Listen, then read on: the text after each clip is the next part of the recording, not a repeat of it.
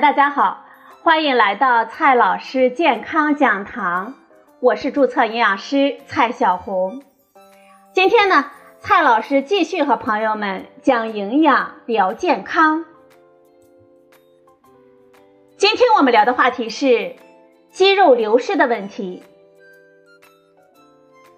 如果我们把人体比作一栋高楼大厦，那么骨骼呢就相当于钢筋，这肌肉啊则相当于水泥。我们试想一下，没有水泥保护的钢筋，是不是特别容易生锈断裂呢？其实骨骼和肌肉啊也是如此。我们人体的肌肉在二十五岁左右达到了巅峰值，四十岁之后呢，会以每年百分之零点五到百分之一的速度下降。到了六十岁左右，将减少大约百分之三十；到了八十岁呢，几乎下降到百分之五十，并且伴随有一系列的功能衰退。这种肌少症甚至比骨质疏松来的还要早。为什么我们要保护肌肉呢？肌肉的老化究竟是由什么原因造成的呢？这增肌我们应该吃些什么呢？今天呢？我们就聊这些话题。相比起我们常说的骨骼，肌肉的作用呢，似乎不怎么明显。是不是非健身人士就不必锻炼肌肉了呢？告诉大家，错。越是老年人，肌肉的作用就越重要。如果六十岁以后出现了以肌肉下降为主，人体各项功能也随之减退的情况，那么，这种衰弱状态距离死亡可能仅一步之遥了。具体来说，这肌肉啊，对我们有四个重要的作用。第一个作用，是我们关节的守护神。人体的肌肉以骨骼肌为主，附着在骨骼和关节处，接收神经信号，并进行收缩或者是舒展的活动，从而控制肢体的活动。尤其是在关节的周围，常常分布着有多股肌纤维和筋膜，能够牢牢地包裹住我们的关节，起到支撑和稳固的作用。第二个重要的作用，肌肉呢是我们人体的第二心脏。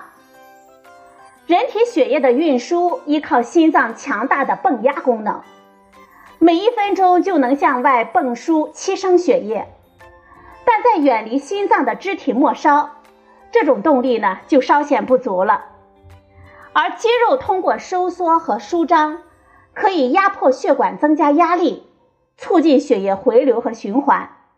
从这一点来说呢，肌肉就相当于运输血液的第二心脏了。第三个重要的作用，肌肉是肥胖体质的克星。肌肉和脂肪属于竞争的关系，而且肌肉的能量消耗要高于脂肪。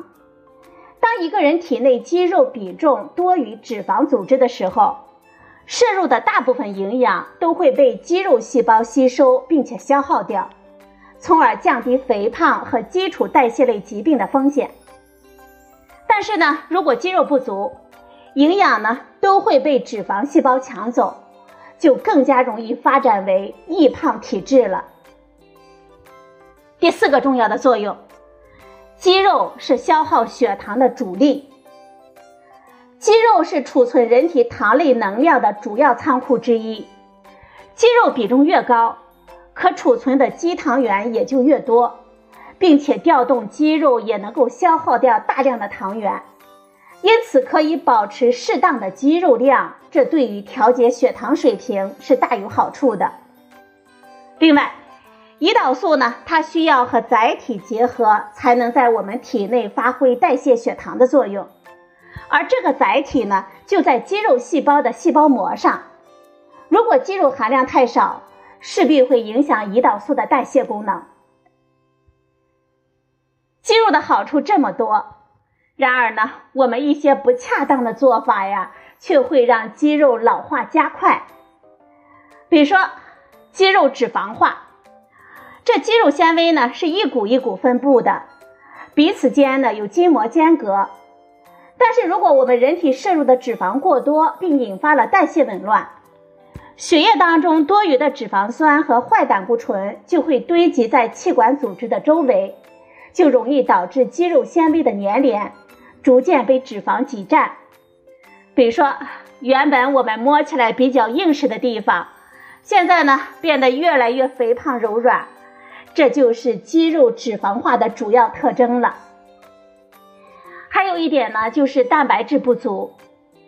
肌纤维的重要组成部分就是蛋白质，它能够促进肌肉的自我修复。然而，随着我们年龄的增长，消化和吸收蛋白质的效率降低，就很容易出现蛋白质匮乏，从而导致肌肉不断的流失。还有个原因呢，就是肌肉纤维硬化。长期保持不良的坐姿或者是卧姿，久坐不动、缺乏运动等等，都容易让关节或者是肌肉组织结构变得松散，或者呢出现轻微的变形、错位。为了适应错误的体态，肌肉纤维呢就会补偿性的增厚、增粗，甚至呢逐渐硬化，比如说出现了富贵包等等。但硬化的肌纤维就失去了弹性和韧性，就属于退行性病变。那么问题来了，怎样才能保护好我们的肌肉，增加优质蛋白质的摄入呢？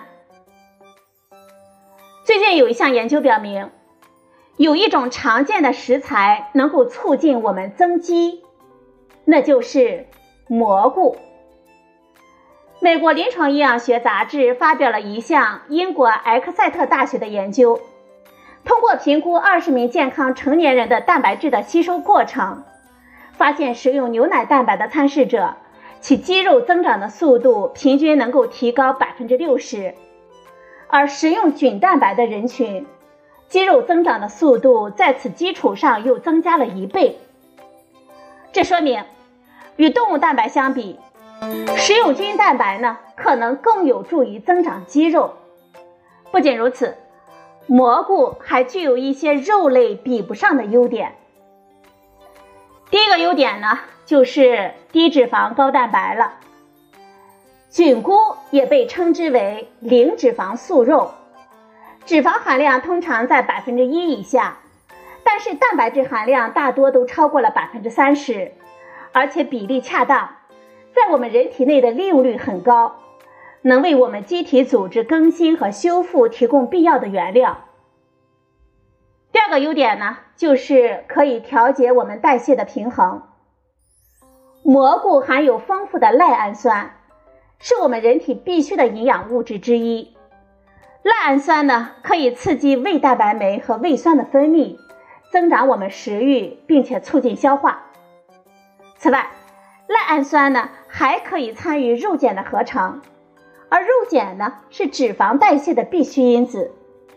我们适当的食用菌类，可以促进我们体内脂肪的代谢。菌类呢还可以增强我们的免疫、抗病毒。蘑菇当中呢还含有干扰素诱导剂，能够诱导淋巴细胞、网状内皮系统、巨噬细胞等多处细胞产生并释放干扰素。来发挥增强免疫、对抗炎症的作用，因此啊，蘑菇是许多慢性炎症病人、高血压和心血管病人理想的保健食品。蘑菇这么好，这吃蘑菇啊也要有讲究，怎么吃才能够最大程度的获取蘑菇的营养呢？首先呢，我们要挑选新鲜的。蘑菇一般菌盖大小中等，菌褶整齐竖立，碎片较少，整体颜色均匀，界限分明，质地紧实。如果蘑菇摸起来软软的，按压之后有出水的现象，甚至出现粘连、颜色发黑或者是有异味，那可能就不新鲜了。我们需要提醒的是，蘑菇一定要做熟之后再吃。最好是现吃现买，不宜长时间储存。我们不建议自己随意采摘野生的蘑菇，以免误食。蘑菇呢，还要采取合适的烹饪方法。每一种蘑菇都有适合的烹饪方法，比如说，干香菇香味更浓，适合炖肉；鲜香菇适合与素菜烹炒；平菇百搭，可以烹炒也可以炖煮；菌盖较小的更嫩；金针菇呢可以凉拌，可以烹炒或者是炖煮，但是啊要保证煮熟六到七分钟，以免中毒。猴头菇口味清淡。适合清炒，草菇口蘑可以短时间爆炒，能够保留维生素。杏鲍菇适合搭配肉类烹炒或者是炖汤。好了，朋友们，今天我们聊的话题是如何减少我们肌肉的流失。今天的节目呢就到这里，谢谢您的收听，我们明天再会。